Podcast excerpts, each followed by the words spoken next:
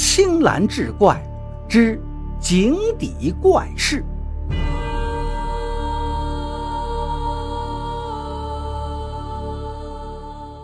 话说这一年，有个村子闹旱灾，老百姓吃水都成了问题。眼看成片的庄稼旱死，成批的牲口病倒，成堆的老百姓跑到外乡，刘二愣坐不住了。这刘二愣对村民们说要凿井救大家，村民们直摇头，不信他的话。有人说话了：“二愣啊，你是一片好心，可是这方圆几十里地，但凡有个地方能凿出井来，还用等到你来吗？再说了，你家祖传的打井手艺，多少年没有用武之地了，早在你的手中失传了吧？费那个劲凿井，还不如到庙里拜菩萨求雨。”这话说的刘二愣脸上青一阵白一阵，不过人家说的是实情。几百年来，村里多少凿井能人试过多少次都没有出过水，不出水罢了，还出了不少事儿。许多挖井的人都死在了井洞里。刘二愣祖上也善于凿井，后来害怕出事就放弃了。刘二愣徒有凿井世家的虚名，他哪凿过一口井啊？也怪不得别人嘲弄他，但是这刘二愣是个倔脾气，决定的事儿九头牛也拉不回来，没人帮忙他就自己开干。刘二愣像模像样的村里转悠了七八天，最后选中了一个干池塘。他想这里地势较低，肯定是水脉流经之地，多半能凿出水来。刘二愣支好井架子，吊好篮子，挥起铁锹干了起来。挖了半个月，挖出一个十多米深的旱井，还是不见一点水。这一天，刘二愣再次下井，谁知一铁锨下去，捅出了一个窟窿，冒出了一股黑气。黑气散开，出现了一个黑判官。那黑判官怒目圆睁道：“刘二愣，你要倒霉了！”你知道你挖到哪儿了吗？你挖到阎王爷的王府了。阎王爷很生气，要找你说道说道。现在请吧。说罢，轰隆一声，井底陷落，刘二愣就掉了下去。落地便是一个大堂，堂上正坐着阎王爷。阎王爷把惊堂木一拍，呵斥道：“刘二愣，你凿井凿破了我的王府，今天你的死期到了。”刘二愣将头一仰，冷笑道：“都说阎王爷公道，今天看来也不过如此。只不过凿透了你家屋顶，你就要公报私仇。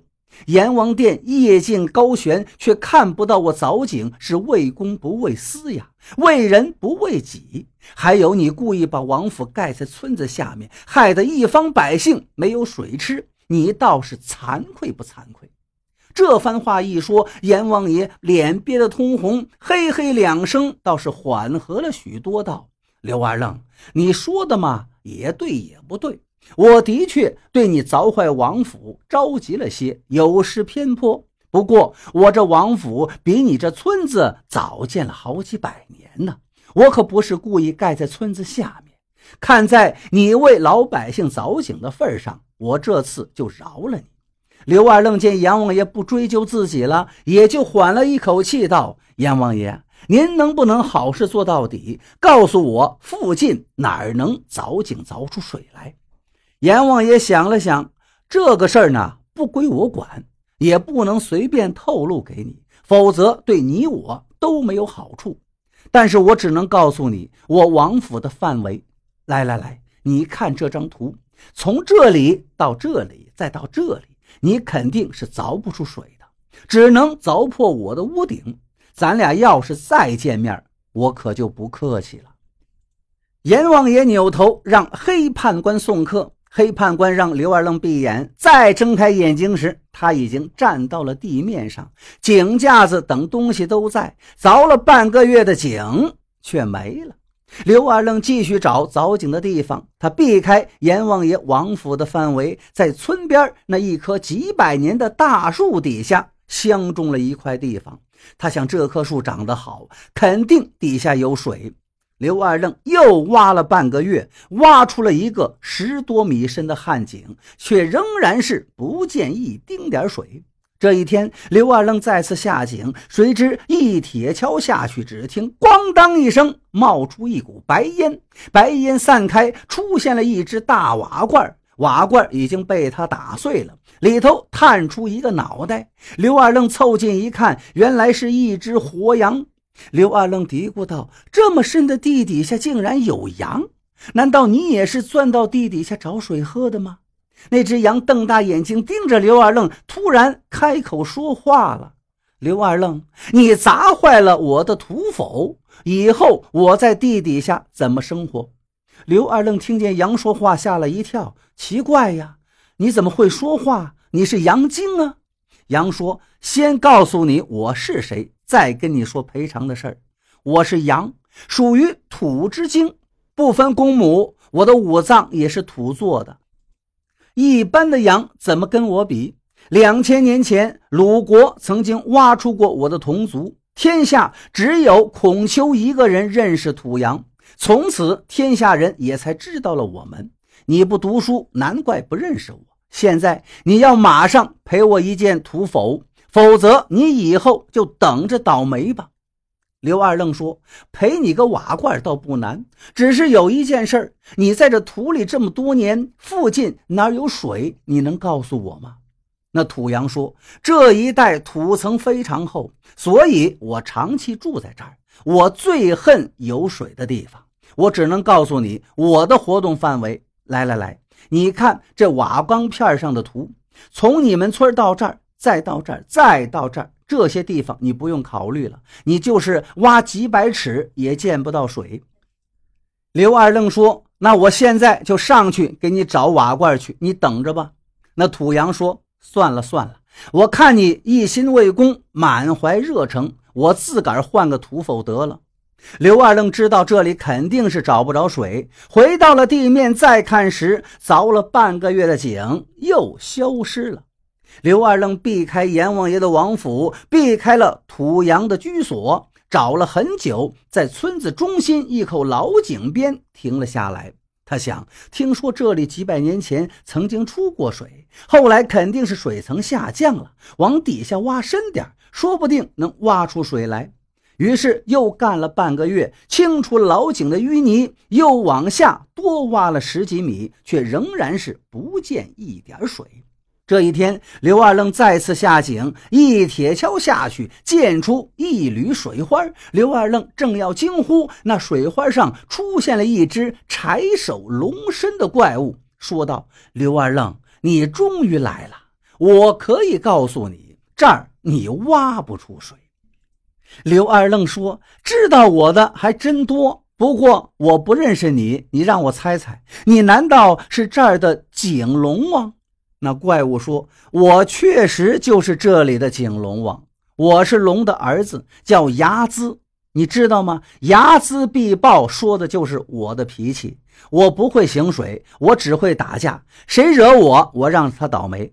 阎王爷、土羊都住这儿，他们都得让着我。没办法，这是我的封地，我只能守着。几百年没水，倒也渴不着我。”刘二愣不乐意了，说：“你这是井龙王，你居然说这么不负责任的话！你把这水井管理的没了水，还说渴不着自己，这水井只是为你自己凿的吗？”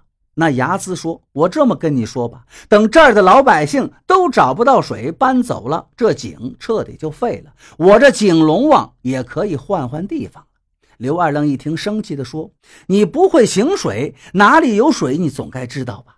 牙斯说：“这里有一个暗河的水口，阎王爷和土洋都不敢告诉你，因为那是归我管。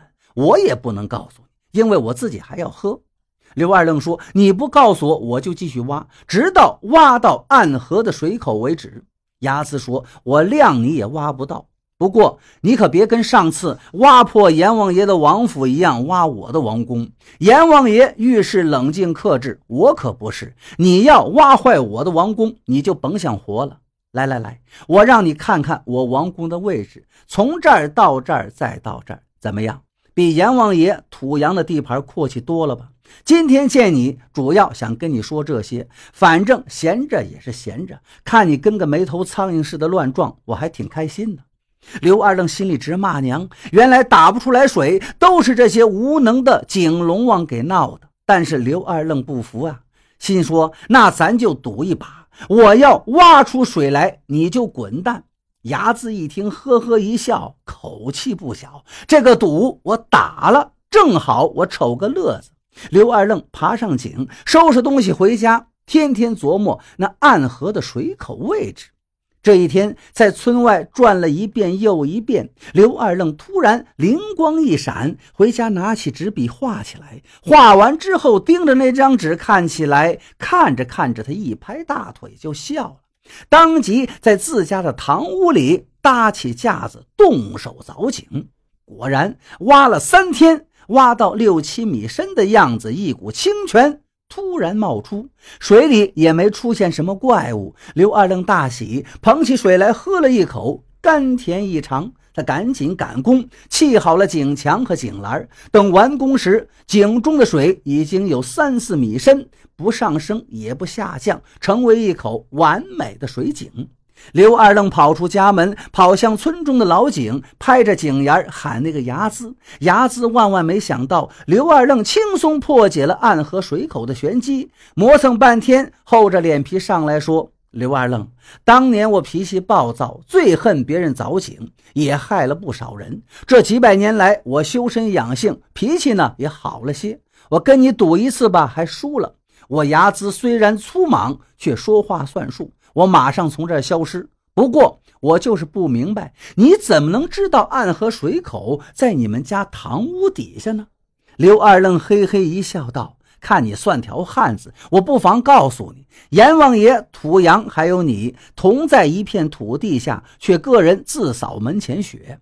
只要不危及自己的地盘就行。你们都说了自己的势力范围，不让我去碰，我避开你们三家，在外面转，发觉竟没地方下手。回家在纸上一划了，画出了阎王爷的王府。土阳的驻地，还有你牙兹王宫的位置图。只见三个地方两两接壤，只有中间一小块地方空出来。那块小空地竟然正对着我家的堂屋。我想，暗河的水口肯定就是这儿了。只要能挖出水来，我没地方住又算得了什么？果然，竟让我凿井成功。你说，这岂不是你们三家帮了大忙吗？牙子叹口气说：“看来这是天意呀，我还是回家跟我爹好好学几年行水的本事吧。”说罢，牙子缩进井中不见了。刘二愣当即告知了村民们，村民们争相到刘二愣家观看，人人惊叹不已，欣喜万分。从此，村里的用水问题彻底解决了，外出的人们也陆续回来，大家顺利的度过旱灾。又安心的住了下来。